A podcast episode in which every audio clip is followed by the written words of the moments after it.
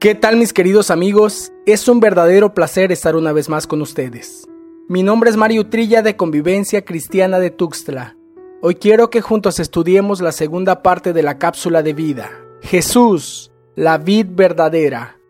En la cápsula anterior observamos el impacto de la afirmación Yo soy la vid verdadera y mi Padre es el viñador. Yo soy fue el nombre que Dios se adjudicó, del que dijo este es mi nombre. Aprendimos que la frase yo soy el que soy, según las reglas de la gramática hebrea, significa yo soy el que estaba, el que está y quien estará. Es decir, yo soy el que está siempre presente. Atención a esta revelación tan maravillosa. Dios está siempre presente. Ya sé que sabes que Dios es omnipresente, pero quiero dejarlo escrito firmemente en tu corazón. Que no se te olvide que Dios está ahí cuando haces las cosas bien y está presente cuando las estás haciendo mal. Comencemos con la cápsula de hoy. Así que vamos juntos al Evangelio de Juan, capítulo 15, versículos 1 al 6. Yo soy la vid verdadera y mi Padre es el viñador. Todo sarmiento que en mí no da fruto lo quita y todo el que da fruto lo poda para que dé más fruto. Ustedes ya están limpios por la palabra que les he hablado. Permanezcan en mí y yo en ustedes. Como el sarmiento no puede dar fruto por sí mismo si no permanece en la vid, así tampoco ustedes si no permanecen en mí. Yo soy la vid, ustedes los sarmientos. El que permanece en mí y yo en él, ese da mucho fruto, porque separados de mí nada pueden hacer. Si alguno no permanece en mí es echado fuera como un sarmiento y se seca, y los recogen, los echan al fuego y se queman. Voy a enfatizar algunas frases. Versículo 2. Todo sarmiento que en mí no da fruto lo quita, y todo el que da fruto lo poda para que dé más fruto. Versículo 4. Como el sarmiento no puede dar fruto por sí mismo si no permanece en la vid, así tampoco ustedes si no permanecen en mí. Versículo 5. Yo soy la vid, ustedes los sarmientos. El que permanece en mí y yo en él, ese da mucho fruto, porque separados de mí, nada pueden hacer. Mario, ¿a qué frutos te refieres? Mira, cuando era niño escuchaba mencionar vez tras vez la frase el árbol por su fruto se conoce, casi siempre en relación a padres e hijos. Evidentemente yo no tenía hijos, así que veía muy lejano que mis frutos fueran notorios.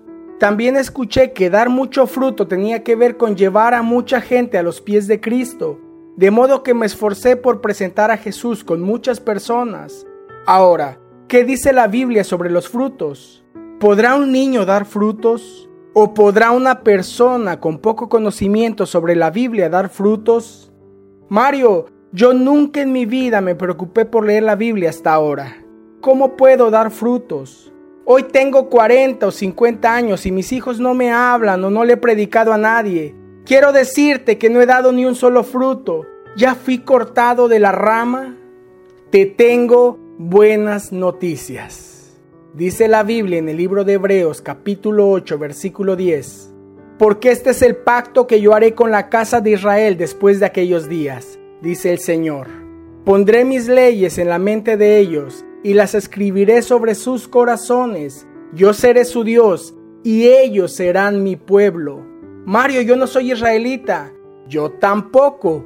Pero dice el libro de Gálatas capítulo 3 versículos 28 y 29 no hay judío ni griego, no hay esclavo ni libre, no hay hombre ni mujer, porque todos somos uno en Cristo Jesús. Y si ustedes son de Cristo, entonces son descendientes de Abraham, herederos según la promesa.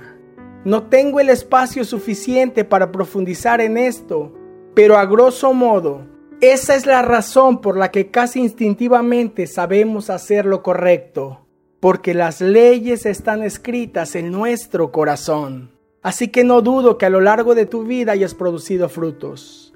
Regresemos al tema. ¿Qué son los frutos? ¿A qué se refiere la Biblia? Los frutos son las cosas que la gente puede ver en ti.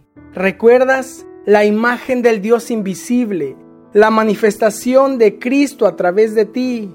¿Y qué es lo que la gente puede ver? Vamos juntos al libro de Gálatas capítulo 5 versículos 22 y 23. Pero el fruto del Espíritu es amor, gozo, paz, paciencia, benignidad, bondad, fidelidad, mansedumbre, dominio propio. Contra tales cosas no hay ley. ¿Qué fruto tenemos que dar? El fruto del Espíritu. Y recordemos que Jesús dejó claro que fuera de Él no podemos dar fruto. Si ligamos esta revelación con lo que leímos en Gálatas 3:29, y si ustedes son de Cristo, entonces son descendencia de Abraham, herederos según la promesa. Ojo con esto, y si ustedes son de Cristo, es que si no somos de Cristo o estamos fuera de Cristo, no podemos dar nada ni heredar nada. Tenemos que sentarnos a reflexionar. ¿Qué fruto estoy dando? Te prometo que un día analicé mi vida con lupa y me di cuenta que tenía muy poco o nada de estos frutos. Si lo extrapolara a un fruto natural, habría sido un limón agrio y amargo a la vez. Había perdido toda alegría y gozo, toda paz, por lo tanto tenía coraje y eso era lo que la gente podía cosechar de mí. Pregunto, ¿qué es lo que pueden cosechar de ti? ¿Qué cosechan tus hijos al acercarse a ti? ¿Qué tus compañeros de trabajo, de la escuela? ¿O qué tus subordinados? ¿Amor? ¿Gozo? ¿Paz? ¿Paciencia?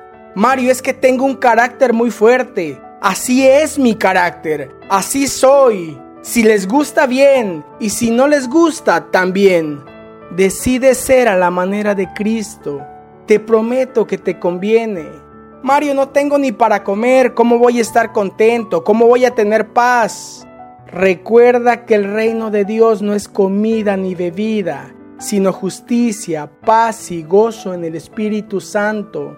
Además dice Juan 15, 7 y 8, si permanecen en mí y mis palabras permanecen en ustedes, pidan lo que quieran y les será hecho. En esto es glorificado mi Padre, en que den mucho fruto y así prueben que son mis discípulos. Permanece abrazado a la vid verdadera, permanece en Cristo Jesús y luego me platicas quisiera extenderme en cada manifestación del Espíritu. Amor, gozo, paz, paciencia, benignidad, bondad, fidelidad, mansedumbre, dominio propio. Pero para no hacer tan larga esta cápsula, te pido que tú mismo analices cuánto de estos frutos experimentas en tu vida. ¿Cuánto amas? ¿Qué tan feliz eres? ¿Qué tan paciente? Si crees que existe muy poco de esto en ti, te tengo una sola respuesta. Necesitas acercarte a la vid verdadera. Necesitas a Jesús en tu vida. Dice el libro de Mateo capítulo 12 versículo 33. O hagan ustedes bueno el árbol y bueno su fruto, o hagan malo el árbol y malo su fruto, porque por el fruto se conoce el árbol. Analice esta palabra. Hagan ustedes este es el libre albedrío que Dios nos da. Él no te manipula. La decisión y la solución está en ti. El apóstol Pablo dijo, ya no vivo yo, mas Cristo vive en mí. Decide tener más de Cristo y menos de ti. Esa es mi oración.